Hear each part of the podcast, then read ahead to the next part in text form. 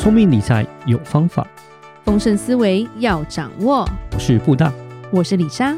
那些理财专家不说，有钱人不讲的秘密，都在打造你的潜意识。打造你的潜意识，告诉你理财专家不说那些事。大家好，我是主持人布大，我是布大人生与职场的好搭档李莎。布大，这个礼拜前几天还蛮可怕的。你说股市吗？哦，你怎么马上猜到呢？当然不是疫情，是股市吗？都有，都有，都有。哦哦，OK，我想都有。对，就很像云霄飞车吧。嗯、我觉得今年比较夸张，就是就是如果大家有去过迪士尼，它有一个游乐设施叫太空山。嗯，因为它不像云霄飞车，你还看得到它要往下掉，你懂吗？嗯。但是太空山是里面是暗的，所以你不知道它下零点一秒要去哪，嗯、所以无法做决定那种感觉，因为每天。都有不同的理由，嗯，对，所以每天那些呃分析师就是都有他的理由，嗯，因为事后诸葛嘛，随便的。最近就会听到朋友说啊，我的钱如果跟确诊的数字一样，这样增长这么快，指数型成长多好。我说 真的是，这个数字如果是钱是很好啦，真的真的真的。对，那其实我们觉得可以讨论一下，就是让布大跟我们分享一下說，说面对这样的一个环境，其实是蛮不确定的。嗯，那其实投资人要有什么样的心理素质啦？其实哦，在那个二零二零年到二零二一年哦，这两年哦，其实股市啊是相当的好，不只是台股、美股也都是相当的好了。对啊，那其实很多人在这一两年其实赚了蛮多的钱。那当然这两年为什么会股市那么好，也都是因为前去，就是说因为 COVID-19 的关系，大家本来其实景气没有那么的好，但是就是因为各个国家都印钞票嘛。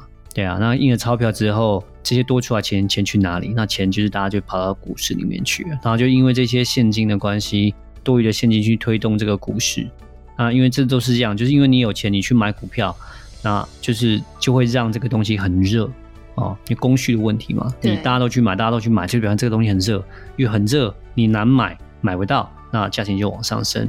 所以买不到就贵啊！对对对，所以二零二零年啊，二零二一年其实是相当好的啊。那个就是很多人也在股市里面赚了钱，但是其实今年来讲就不太一样了。其实我觉得今年来讲比较恢复到一般投资的常态啦。其实真的是这个样子啊。对。可是很多人是过去这两年才进场的，所以他们没有办法接受。这样的所谓的常态，对，因为真的很多时候就是因为其实蛮多人也是是过去这两年才进市场的小白嘛，因为就是大家听到很多人在股市里面赚到钱，然后开始名师就出来，大家就想说，哎、欸，我也跃跃欲试试试看，结果没想到今年就全部打回原形这样子。对，老师都变郎中了，卖药的。是是是是是，那其实今年来讲有蛮多的因素了哈。我就先分析一下市场，我们再讲讲后面要怎么样去解决这些问题啦，就是心理问题。好，那我们先讲一下市场。那其实市场来讲呢，我们先讲就是目前来说，以美国来讲啦，其实最大最大的一个问题呢，就是所谓的通货膨胀啦，非常的高，非常的严重。那其实美国过去的大概二三十年，其实通货膨胀算是控制的蛮好的，大概。都是两个 percent 左右而已，非常非常的低。那其实台湾也是不错，也是控制的算蛮好。但是就是因为过去这两年啊，狂印钱的关系，然后再加上货运啊 delay 啊，然后本来以为是一个短期的呃一个通货膨胀，现在是基本上是变成一个长期的通货膨胀，已经到了一个七 percent 七点多的一个状况。那假设以七十二法则我们来看的话，就变成说所有的东西，如果假设是以七个 percent 这样增长的话，大概每十年就会 double 一次。就举个例子来讲，假设你现在买一台车子是，那假设三万块美金好，那十年之后这台车就要六万块美金才买得到，其实是很可怕的。那不要讲讲房子好，房子也是一样。你现在假设以七个 percent 增长的话，假设你现在买一个房子要两千万好了，这样十年之后你只要四千万才买得到。那你的薪水有没有涨那么多啊？对不对？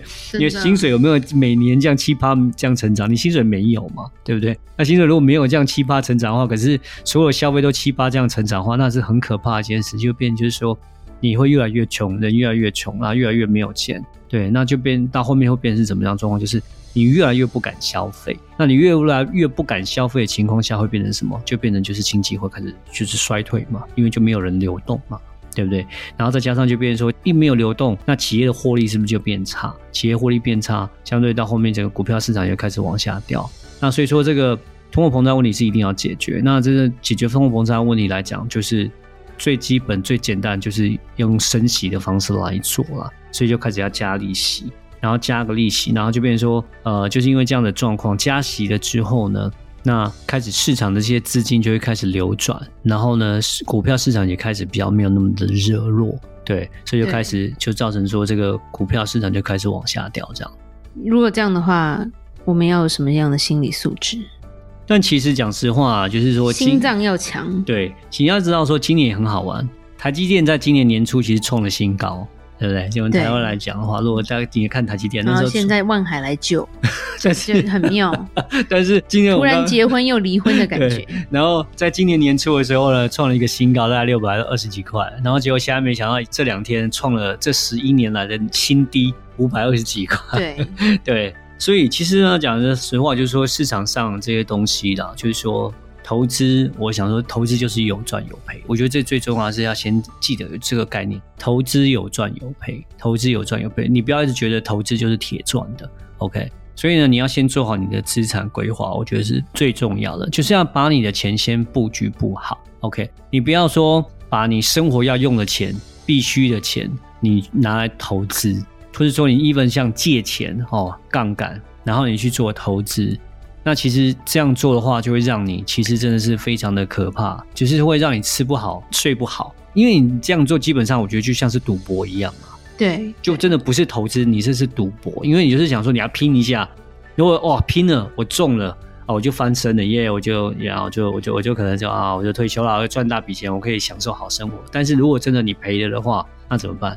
跟买乐透很像，对对对，真的就这就是一个心态的问题。我觉得第一点，我觉得先讲就是说，心态要对了，就是你要记得，你投资，你真的是要是你剩余的钱才来投资。你要先做好，就是说你的生活开销，然后你要该买的保险，OK，都去减除了之后，你剩下多余的钱，然后你还要记得，大概我们都之前都有讲，你大概都要储蓄，储大概是六到一年的一个安全基金、备用基金。假设你每个月固定开销两万块好了，那你就要存大概六个月到一年的一个金额，十二万到二十四万左右这样的一个资金，你要在里里面，就变成说，你如果假设你真的没有工作，你没有钱的时候，你都会还可以存活六到十二个月，这个是一定要先存好，存好之后再出来，你才可以再去做投资。对，这个很重要，因为投资。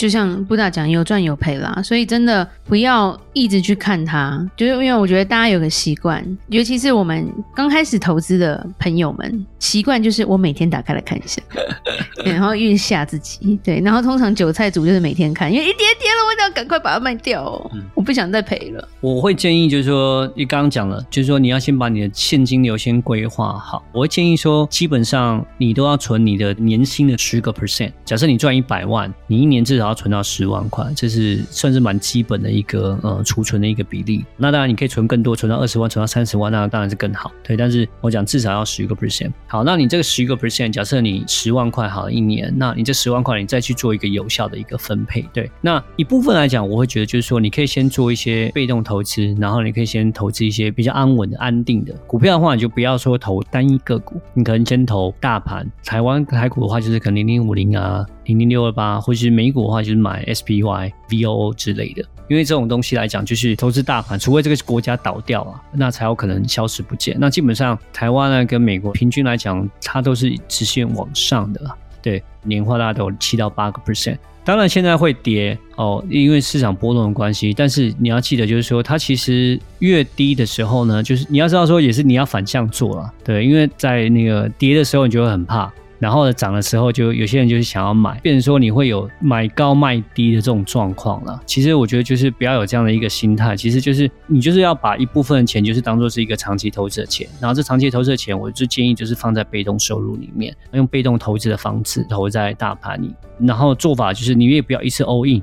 我还是建议你就是定期定额买，定期定额买，因为讲实话，要 time the market，就是你要确定说这个市场是往上还是往下走，其实真的是不容易。讲实话，就像我们讲二零二零年的时候，三次熔断之后，谁知道熔断完股票市场会涨得那么多？真的很多人不知道，对，我有很多客人，二零二零年的时候三次熔断之后就再见毕业了，然后就不投了，他就把钱领出来，他就不敢再买了，就没有后面二零二零年之后，在二零二一年再涨那么多，他其实他就没有参与到，其实是蛮可惜的，对，所以我就觉得就不要试着去 time the market，然后你就是定期定额，然后我讲就是按时买，真的就是按时买，然后先不要看，不要管，OK，然后一部分是用这样的方式去做一个投资。那这部分来讲，就是可能今年比较不好，但是我觉得之后过几年其实都还是会回来。以长期来回报的话，其实平均都有七到八，其实不用太担心就是了。是，感谢布达给我们这么精辟的讲解跟建议。那其实这之后呢，就是你可以再从这里面你再拉一部分的比例哦，你再来去看，就想说我刚刚讲，就假设你一年有十万块，可以存十万块好了，你可以就是说你五万块做这样所谓的大盘的被动投资。OK，比较简单一点的，然后剩下的五万块，你再去做一些不一样的投资。啊，你可以投资个股，可以买买台积电啊，买买别的啊。但是个股的风险就更大，但是也没关系，反正就是有一部分去投一些高风险，或是你真的要去玩一些所谓的虚拟货币，要去买 NFT，那我觉得也 OK，也没有关系。但是就是说，因为你的比例就不会是那么的大，而且这些钱真的不见，也不会影响到你生活太多的。那其实你可以试试看。做一点高报酬，看看会不会有机会多赚一点钱，我觉得这是 OK 的。但是不要傻傻全部 all in 就是了，用这样的方式去做一个资产分配。那其实这样的话，就是说你投资起来就会比较安心一点，就比较稳定一点。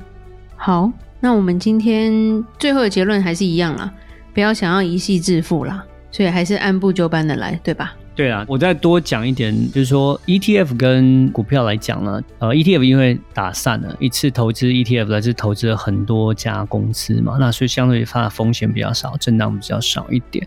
所以说，对于股票市场，对于投资来讲，经验还比较少的，其实我都建议就是从 ETF 开始买，你不要买个股，因为它震荡就会比较小，振幅比较少一点，你的心脏慢慢慢慢慢慢练大。变大以后，你再开始去做一些不一样的投资。那有一些讲法，像是股债分配啦，就是说可能多少比例是股票，多少比例是债券，因为债券的波动也会比股票来的小。所以说你也可以投资。如果假设说你的金钱来讲，就是说可能你一年就要用的，或者说我五年之后就是要用的，就想说我五年之后要买房子，我存房子投机款哦，这之类的，那可能就是也不要 all in 到股票市场里面。这样的钱的话，可能就是用五十五十，五十在债券，五十在股票市场。那这样的话波动会比较小一点。比方说打到最后五年之后，刚好你要买房子的时候，股票大跌，就变成说你钱就不见了，没有办法买房子之类的。所以可以做这样的一些调整跟分配，然后或是说你不只是不要投资在单一产业，只是买半导体，像台湾可能最红就是半导体，可你都买半导体，可是其实最近半导体超烂的。你可以分散一点，再买一些所谓的金融股啦，或是一些不一样的航运股之类的产业。如果假设它们相关性比较低的，可能像我们讲股债，有些时候是股票跌，可能债券会涨，这样的一个相关性比较不一样的这样产业，那这样的话就变成说你会达到让你的资产，就是说上下幅度会比较小一点这样。好，那我们这一期大家就讲到这边。如果任何关于理财的问题，欢迎留言或寄信给我们。记得到我们脸书的粉丝专业丰盛财务金融给我们按个赞哦。打造你的潜意识，让你谈钱不再伤感情。我是布大，我是李莎，我们下次见，拜拜。拜拜。